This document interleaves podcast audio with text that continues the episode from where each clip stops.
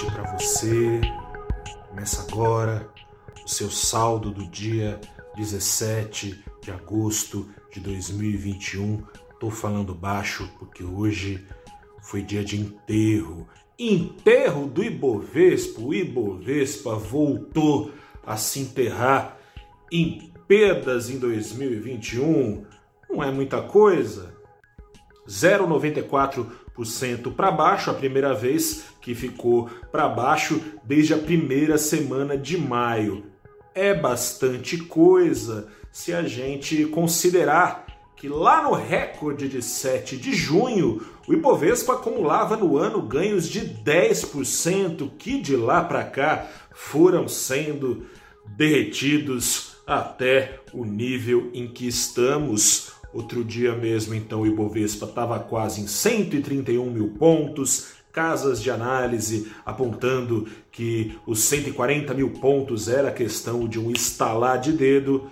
Estamos aos 117.900 e quatro pontos. Chegamos hoje a visitar a casa dos 106 mil pontos. A queda no fim do dia de 1,07% foi bem menos pesada do que aquela enfrentada em boa parte da sessão. Tivemos queda de mais de 2%. Não foi por pouco tempo, mas acabou no final do dia encurtando o passo, o principal índice da Bolsa Brasileira. Vou te falar rapidamente do dia Vou demorar um pouquinho mais de tempo aqui para falar desse derretimento recente do recorde até aqui e das explicações desse movimento. No dia pesou o que tem pesado sempre, né? Não é novidade para ninguém, o quadro nacional adverso. Mas teve novidade. Aqui não, segue a draga. Mas teve novidade desagradável lá fora, o que puxou para baixo índices do mundo todo. Ontem veio um sinal claro de desaceleração da China, que já era esperada, mas não era esperada na dose em que se ficou sabendo. Hoje foi a vez do varejo americano decepcionar, o que tem muito a ver, nos dois casos, com a variante Delta. É, a variante Delta lá na China está sendo contida com aquela mão de ferro do governo de Pequim, mandando todo mundo ficar em casa. Isso traz problemas é, para o crescimento. Nos Estados Unidos também tem algumas restrições, para você ter ideia como parece ter a ver. De junho para julho, caiu o varejo mais de 1% as vendas lá nos Estados Unidos. Era esperado que ficasse praticamente na estabilidade, com uma queda de só 0,3%. No mesmo período, subiu o número de contágios entre americanos pela Covid-19 nada menos que 550%. É de se imaginar, então, é, fica fácil explicar o resultado do dia. Falando agora, como disse, vou demorar um pouquinho mais de tempo, dos dias que têm sido duros aqui no Brasil, né? Tinha muita expectativa positiva, uma temporada de balanços que de fato veio acima das expectativas. A expectativa é que viesse acima das expectativas, né? Acho que se a expectativa é que viesse acima das expectativas, acaba que nenhuma expectativa é quebrada, né? Foi assim que aconteceu. Aconteceu e não empolgou, não, porque tá bem desempolgante a cena política, fiscal e institucional aqui no Brasil. E eu, eu, trouxe alguns números aqui que ajudam você a entender o que, que é peso internacional, o que, que é peso nacional nesse desempenho é, ruim do Ibovespa. Para isso, a gente vai falar do Ibovespa cotado em dólares para poder comparar com índices também cotados em dólares. Desde 7 de junho para cá, quando em dólar o Ibovespa acumulava ganhos de 13%, derreteu até aqui 14%. No mesmo intervalo, mesmíssimo intervalo, o índice MCI Emerging Markets, o índice que replica o sobe e desce médio dos principais mercados emergentes, caiu também metade na comparação com o Ibovespa, caiu 7% só. O índice Dow Jones nos Estados Unidos, cuja correlação com o Ibovespa é fortemente histórica, tem uma carteira teórica muito parecida com a do Ibovespa em termos de composição setorial, empresas da velha economia, assim como aqui no Brasil, ou seja, ligadas a commodities, setor financeiro, O Dow Jones, no mesmo período, não só subiu, como até ontem, até ontem, veio renovando recordes em sequência, alta no mesmo período de 2%.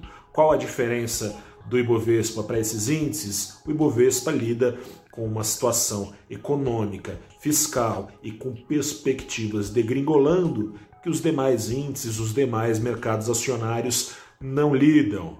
No meio desse eh, intervalo de 7 de junho para cá, a gente teve, por exemplo, duas altas da Selic, que no total foram, foram de 1,75, né, levando a Selic aos 2,25% ao ano. Não foi só isso.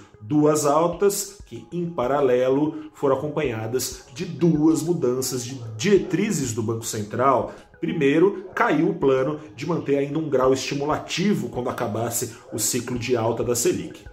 Depois, caiu o plano de manter a Selic em alta apenas até o patamar neutro, em que os juros não ajudam, mas também não atrapalham a economia. Foi escolhido o caminho de que os juros precisarão atrapalhar a economia, caso contrário, não serão recuperadas as expectativas futuras da inflação, ou seja, caso contrário, fazedores de preço no comércio né, e fazedores de contratos de maneira geral vão acabar puxando para cima os preços e trazendo hoje mesmo inflação com base nessa perda de credibilidade. Mais grave que isso, e o Banco Central só tem faltado desenhar o presidente Jair Bolsonaro, e falou em nome dele porque os gastos federais, afinal de contas, são autorizados por ele, como fez questão de dizer, aliás, o ministro da Cidadania no fim de semana, em entrevista ao Globo, quando falou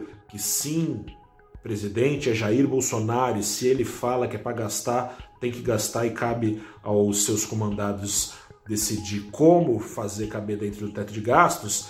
Responsável é o presidente Jair Bolsonaro. O Banco Central tem dito que o governo não tem colaborado e, ao não colaborar com esse controle das expectativas, juros continuarão subindo quanto for necessário para tentar enxugar gelo, né? É risco institucional. Hoje, hoje de novo, presidente Bolsonaro ameaçando é, fazer um golpe, falou em 7 de setembro, o povo, não sei o quê, está esperando uma, um, um, aval do povo para fazer uma eventual ruptura institucional. Palavras deles, palavras duras.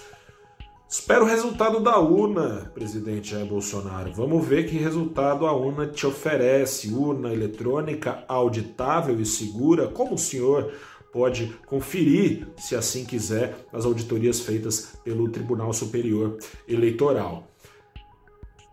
Risco fiscal, pedalada que quer ser dada pelo governo para pagar um Bolsa Família, ou seja, inflação que alimenta o risco fiscal, os dois juntos alimentam juros subindo e juros subindo retroalimentam o risco fiscal e por aí vai, né? Aí fica difícil. Mais ou menos essa perspectiva de juros subindo para apagar o incêndio feito pelo governo ajudou a essa perspectiva a subir, a baixar um pouquinho o preço do dólar. Não foi muita coisa, ao longo do dia chegou a subir de novo. No final da sessão encurtou o passo uh, a ponto de cair 0,12%, indo aos R$ 5,27.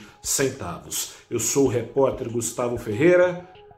Força na peruca, continue com valorinvest.com, se cuidando aí do seu lado, a pandemia não acabou e eu também me cuidando aqui do meu lado, fazendo contagem regressiva para tomar a segunda dose da vacina.